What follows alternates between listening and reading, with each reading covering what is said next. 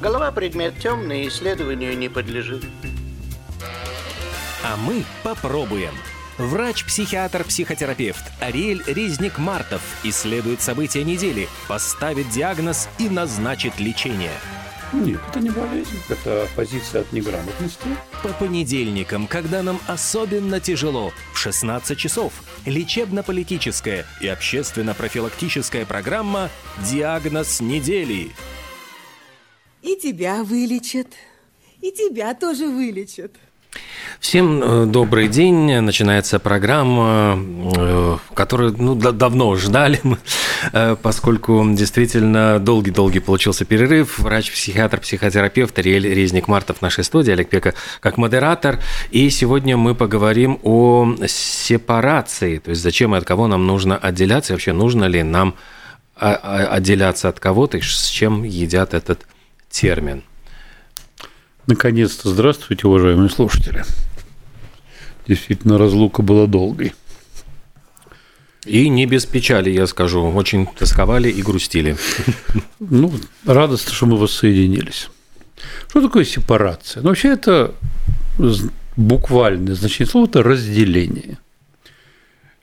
Сепарация в технике – это разделение смеси разных частиц, твердых частиц, э, газообразных, еще чего. То есть разделение разнородных веществ из смеси по отдельности. Есть сепарация, вот не очень прижилась у нас пока, например, в Америке и в других западных странах есть понятие separation юридическое, когда супруги расстаются, но не разводятся. То есть у них возникли определенные сложности, и они принимают юридически обоснованное решение, что они отдельно живут, у них отдельные финансы, э, отдельно решают всякие свои проблемы, но они все еще в браке. То есть развод не происходит. Ну, все мы знаем слово грозное сепаратизм. Mm. То есть, когда какая-то часть страны, государства, населенная определенной группой людей, друг говорит, что она хочет отделиться и быть независимой. Баски, ирландцы, там, господи. Много кто. Э, и тут очень зависит от политической точки зрения. Для кого-то это подлые сепаратисты, а для кого-то это вольнолюбивый народ, жаждущий свободы и независимости. Это кто с какой колокольни на это смотрит. Исходя из этого отношения, публикации, дипломатические отношения и тому подобное.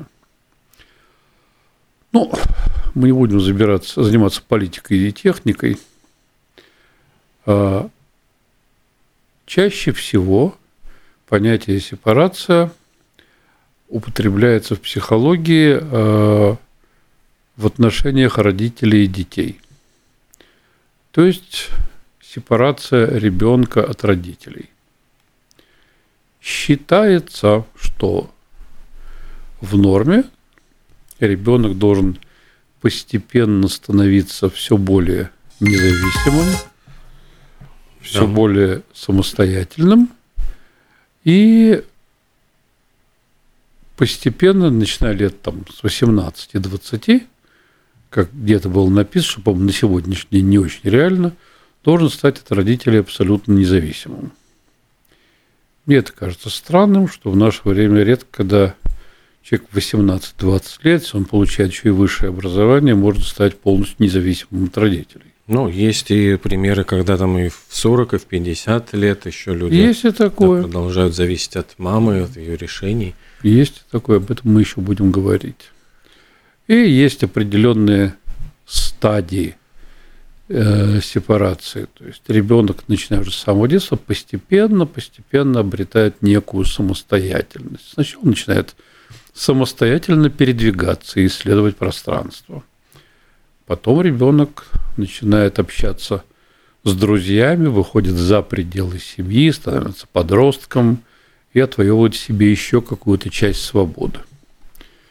Ну и потом в идеале, когда ребенок получает образование, профессию, он живет независимо, и его с родителями связывает любовь, взаимное уважение, поддержка, но это уже отдельные люди, которые, опять же, друг другу ничего, кроме любви, не должны.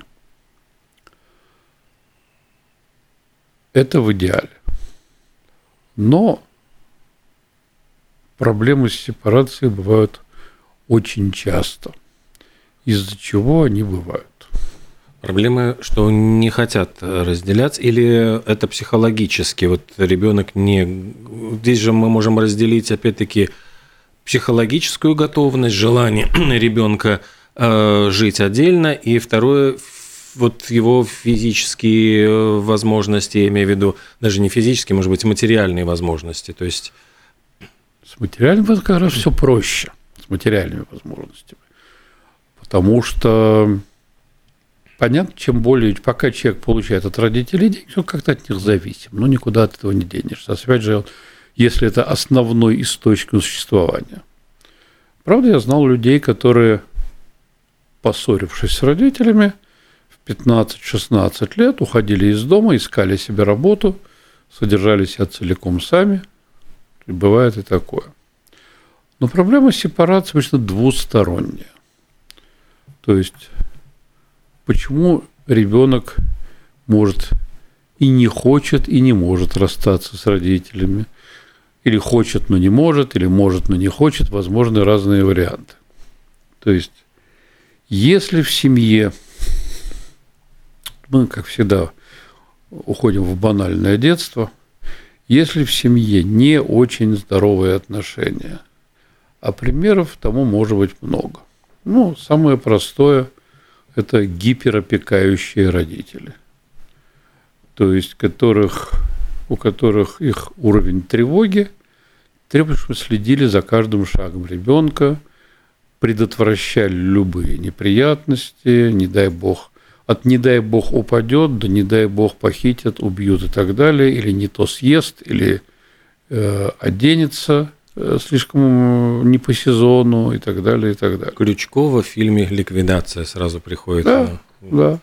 Вот это бесконечное трепетание над ребенком, в общем-то, лишает его возможности принимать, э, вынашивать самостоятельные решения.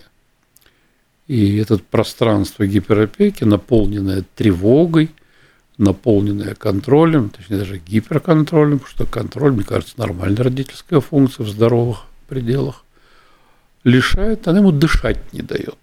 И, в общем-то, у него некогда научиться рассчитывать на самого себя, потому что за него все решено и все уже готово. А, кроме того, ребенок может видеть в семье нездоровые примеры э, той самой отсутствия сепарации. Ну, например, родители, которые морально оба или кто-то один из них целиком зависимы от бабушки или дедушки. Бабушка или дедушка грозные правители, они всегда все решают за всех, они всегда управляют событиями в семье, и родители – к ним прислушиваются и действуют так, как им сказано. В общем-то, дети взрослее тоже видят это, что взрослый человек совсем не всегда отделился от своих родителей. Что нормально, уже будучи взрослым, зарабатывать себе на жизнь, постоянно кого-то слушаться, постоянно кому-то отчитываться. Дети, давно известно, что дети учатся не тому, что мы им говорим, а тому, что они видят. Если мы условно говорим ребенку, что курить вредно, но сами при этом курим, то, скорее всего, это не очень его убедит. Если ребенок видит, что папа и мама зависимые, неуверенные в себе люди, не способные принимать самостоятельные решения, это тоже э, то, чему он учится. То, что ты взрослый, совсем ничего не значит. Бывает так, что кто-то из родителей, ну, допустим, мама, так бывает чаще, мама не работает, мама целиком и полностью зависима от отца, и это и может наполнить ее неуверенностью в себе. И ребенок видит и чувствует ее тревогу и нерешительность. Или мама делает для себя ребенка своим царством. Ну, поскольку она э, какие-то базовые вещи в жизни не влияет, то ребенок становится царством, которым она управляет. И это ее основная опора и смысл в жизни, потому что она мать за большой буквы М, и это наполняет ее жизнь. То есть ребенок нужен, чтобы наполнять ее жизнь смыслом. Это его задача.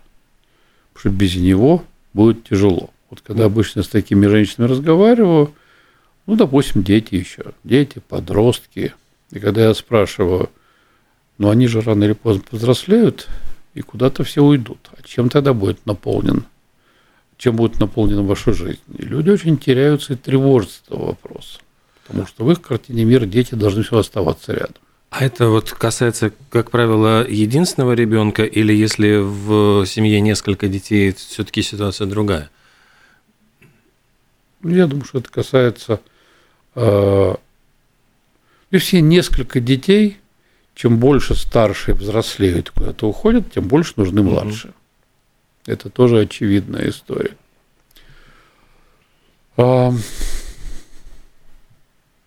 Что такое неотделенный, не сепарировавшийся человек? Это человек, который с большим трудом принимает самостоятельные решения. Человек, который все время должен посоветоваться. Ну, это могут быть и родители, пока они живы. Если родителей нет, то находится какая-то другая фигура, которая берет на себя ту самую родительскую функцию, перед которой тоже надо отчитывать, спрашивать совета. Это, вы знаете, как когда-то родительского благословения, только вообще на все. На каждый чих нужно родительское благословение. Без него никак. А эта фигура – это супруг, как правило, да? Ну, или супруга? Это может быть супруг или супруга. Это может быть э, человек в какой-нибудь иерархии на работе. Это может быть даже в дружеских отношениях кто-то, становящийся беспрекословным авторитетом, и на которого перекладывает все ответственность. Что это не сепарированность, она, с одной стороны, не отделенность, мучительность, она выгодна. Она все равно снимает с человека груз ответственности за свою жизнь. Я много раз видел людей, которым уже, как вы сам сказали, Олег, уже и за 40, mm. и за 50, каждый день надо обязательно навестить родителей, надо обязательно позвонить, надо обязательно спросить, надо выслушать их нарекания и тому подобные вещи. И я много раз видел, когда взрослые люди, да буквально чуть не плакали от беспомощности, потому что они понимают, что это нездорово, и они понимают, что родители не стесняются управлять их личной жизнью, указывать, с кем встречаться, с кем не встречаться, пренебрежительно, уничижительно отзываться об их партнерах или об их детях и так далее. И в то же время люди рационально понимают, что давно пора освободиться, при мысли о том, что освобождаться надо, впадают в тревогу. И эта тревога замешана на чувстве вины. Ну как же я могу оставить маму и папу? Они же старенькие, сколько им осталось жить еще? Как я могу их расстроить? Могу их огорчить? И в этой ситуации мама и папа тоже частенько бывают фигуры, которые Ах так? Мне за тебя поднялось давление, я вызываю скорую. Мне плохо с сердцем, я, наверное, скоро умру. А все из-за тебя, потому что ты ко мне так относишься. То есть, как мы часто говорили, чувство вины очень мощный инструмент манипуляции.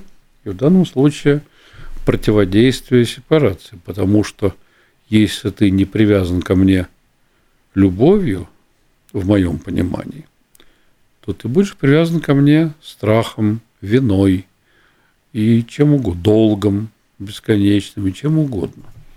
Я просто вспоминаю, в моей жизни был такой очень яркий пример, когда ну, я помню, что еще студентом снимал квартиру, и вот э, мама, вот человека, которому принадлежала квартира, почему-то вот я не помню, я с ней встречаюсь, еще молодым человеком, она с большим удовлетворением говорила, что вот, а вот э, на Новый год мой сын, э, ну, он встречает вот Новый год не со своей семьей, а вот за час до Нового года он их оставляет, он говорит, вот все, оставайтесь за накрытым столом, уезжает вот встречать Новый год ко мне – и вот я как-то был потрясен, что это вот говорилось такой вот с, с каким-то вот чувством вот прямо, ну, что вот да, он жертвует своей семьей ради своей мамы, он встречает Новый год обязательно со своим. Я удивился, как бы пытался ну, тихонечко намекнуть, а может быть можно вместе встретить или на следующий день приехать. И это как бы был, как это, ну то есть это что это такое? Это же просто пренебрежение сыновним долгом. Да, да. да, мама во главе всего. Я как-то давно был на одной свадьбе, где мама жениха не постеснялась в тосте э, сказать, мой сын всегда был послушным мальчиком, где скажу, там и стоит. Это на свадьбе прозвучало. С гордостью. Маме даже не пришло в голову, что это звучит странно и унизительно для жениха. Человек, кто вроде бы начинает самостоятельную жизнь. А, что еще мне кажется важным? Мне кажется важным, ну, когда мы говорим о сепарации от... Э, по сепарации подразумевает, что дети должны сепарироваться от родителей. Но, но мой взгляд, такой двусторонний процесс. Родители тоже должны сепарироваться от детей. И это не всегда им удается. Потому что, как я уже сегодня говорил, это зависимость двусторонняя. Это не обязательно кто-то один а, является манипулятором, а второй жертвой. Это такая болезненная связь, когда родителям страшно остаться самим по себе, когда они не очень представляют, что такое своя собственная жизнь или когда они, искренне любя своих детей, э, впадают в тревогу, ну как же он без меня? Кто ему что-то подскажет? И на это из искренней заботы, эта тревога, она о заботе в том числе. Ну вот мне 59 лет, мне периодически теща или мама говорят, холодно же, надень шапку. Угу.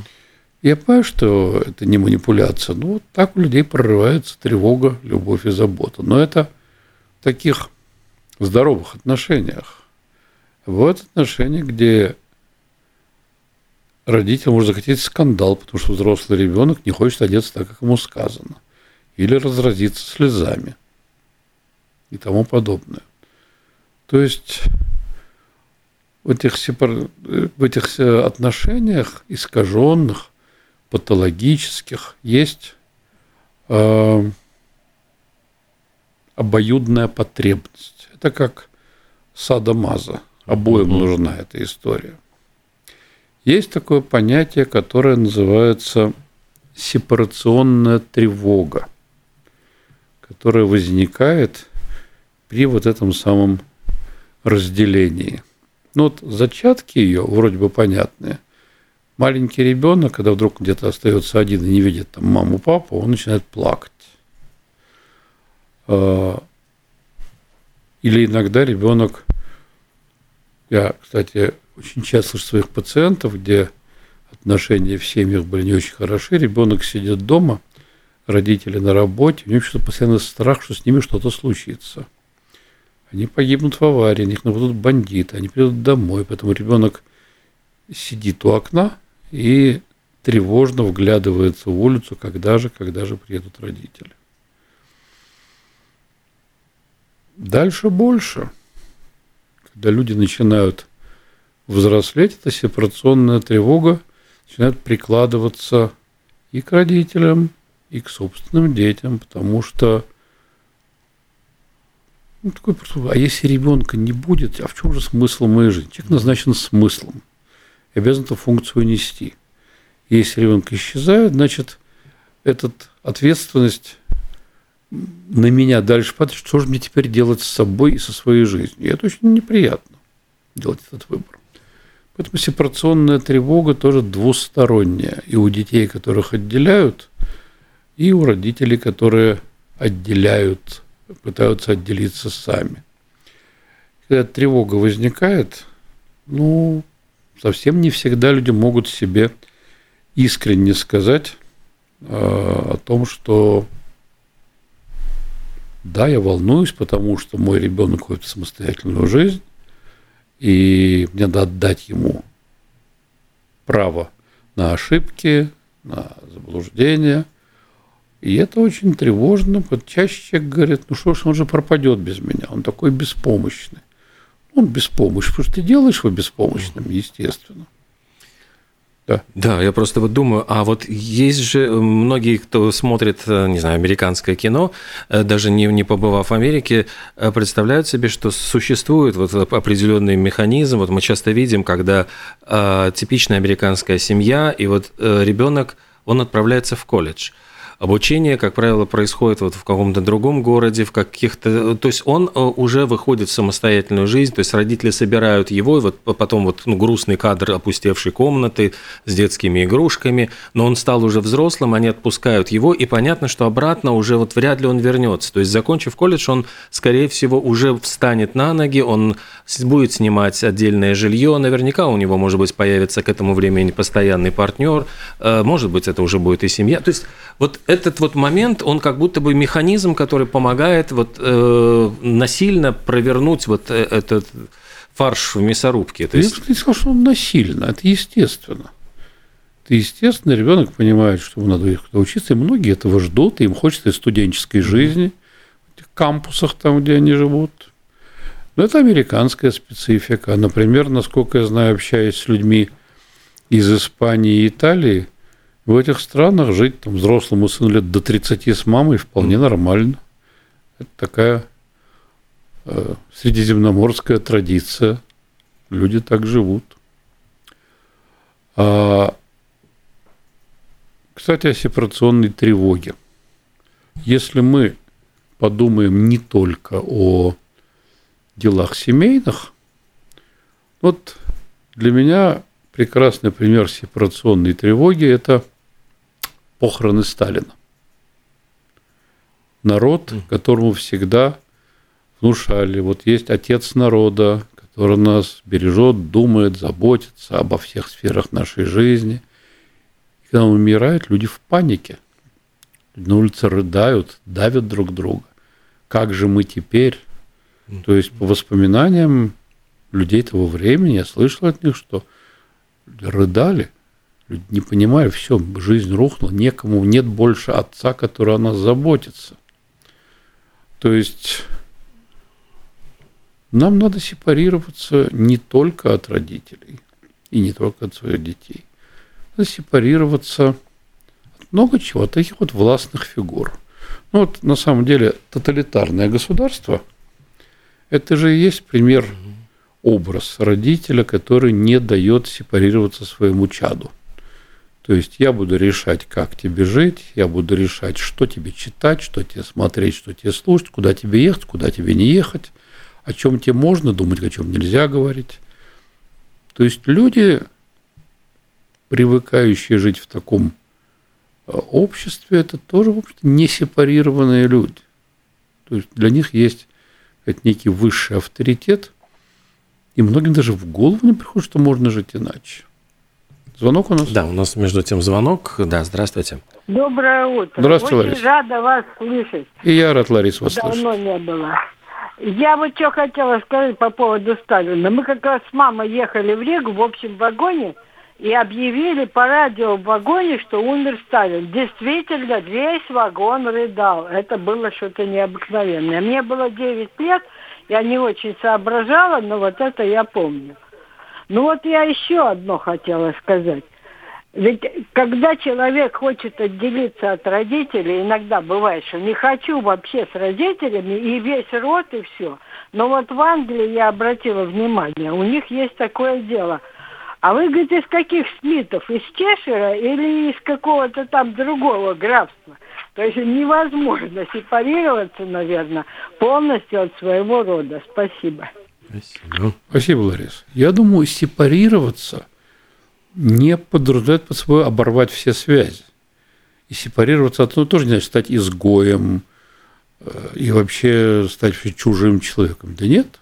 Сепарировавшиеся люди от своих родителей не сохраняют любящие, теплые отношения, но независимые. Есть потребность друг в друге, а есть зависимость. Зависимость нам всегда тяготит. Потребность – это достаточно здоровое чувство. Ну, это так же, как вот с любым, с алкоголем, с едой. Есть здоровая потребность, потребность, а есть зависимость. Вот зависимость все становится плохо. И с людьми тоже. Поэтому люди, отделившиеся, не оборвали все связи. Просто они становятся такими, ну, автономными. И это вполне здоровые отношения. А от чего еще нам надо бы сепарироваться? Ну, вот это отношение с правителями. Кстати, если помните, я хорошо помню кончину Брежнева, угу, да. она была совсем другой. Она была, там тоже, да, там тоже были кто-то, кто плакал и так далее, но их было не так много. Потому что, мне кажется, отношение к Брежневу настолько было смягчено этим потоком анекдотов о нем угу. и этим, к сожалению, к старости бессильным образом – что уже не было ощущения, что мир рухнул, как же мы теперь без тебя. Мне кажется, тоже кстати, способность к иронии, к смеху, она как-то позволяет быть менее зависимым. От чего еще нам, я сегодня так поверхностно, это большая тема, чего нам стоит например, сепарироваться? Ну, давайте посмотрим на нынешнюю ситуацию – то, что происходит в общественном пространстве в силу всех событий, то, что происходит в социальных сетях, в общении между людьми. Мне кажется, надо сепарироваться от общественного мнения. Кажется, нам надо сепарироваться от средств массовой информации и от потока новостей, которые на нас выплескиваются. Потому что, опять, сепарироваться не значит заткнуть глаза и уши, перестать читать, слушать и так далее. Сепарироваться это значит, э, как подобает взрослому человеку, вырабатывать свое независимое мнение. Свое независимое мнение, по идее, должно вырабатываться путем анализа, путем по возможности независимого восприятия из разных источников, путем сравнивания источников, путем понимания, почему ты приходишь к тем или иным выводам. А, у нас есть давление СМИ, и у нас есть давление окружающей среды. Допустим, например, неважно с какой, как тебе не стыдно так думать, да ты фашист да ты еще. Чем фашистами, как мы знаем, обвиняют друга, mm, да, все. все со всех сторон называют, как только ты выпадаешь из неких рамок. То есть независимость от мейнстрима, от того, как положено думать, положено. Сейчас вспоминаю когда-то в моей юности, когда были в моде писатели Латинской Америки, Маркес, Картасар, Борхес – как сказала мне одна экзальтированная девушка, ты что, это надо любить. Вот. И здесь на самом у нас примерно та же ситуация. Есть вещи, которые мы должны любить. Есть вещи, которые мы должны принимать просто целиком. И если мы позволяем себе свое мнение, мы рискуем. Кстати, вот недавно был, какой-то опрос, что большая часть русскоязычного населения Латвии – не рискнет откровенно высказывать свое мнение по политическим темам. Mm. И это печально на самом деле. Потому что если люди в стране, которая ощущает себя свободной, и где у нас есть права личности далее, боятся последствий, откровенно высказывать свое мнение, это не очень хорошо. Потому что у нас, как в советские времена, будет создаваться вот этот вот слой, который думает по-своему, говорит об этом на кухнях, диссидентствует по-своему, но молчит. И мне кажется, это нездоровая обстановка, когда как в семье есть вещи, которые нельзя проговорить, так и в обществе это печально. Так вот, мне кажется, наш святой долг – это сепарация от чужих мнений. Это сепарация от того, что мы должны думать. Мы, в конце концов, имеем право на ошибку. Я искренне так считаю. Даже саперы и врачи имеют право на ошибку. Чего уж говорить об обычных людях. Мы имеем право на неправильное мнение. Дальше это наше дело. Опять продолжать анализировать, признавать свои заблуждения или не признавать их. Но мы должны иметь такое право. Иначе, если мы все время должны подчиняться чьему-то авторитету, чем мы отличаемся от малых детей? Ну что же, это была программа «Диагноз недели» и врач-психиатр, психотерапевт Риэль Резник Мартов. Спасибо большое. До следующего понедельника. Да, всего, всего доброго. доброго.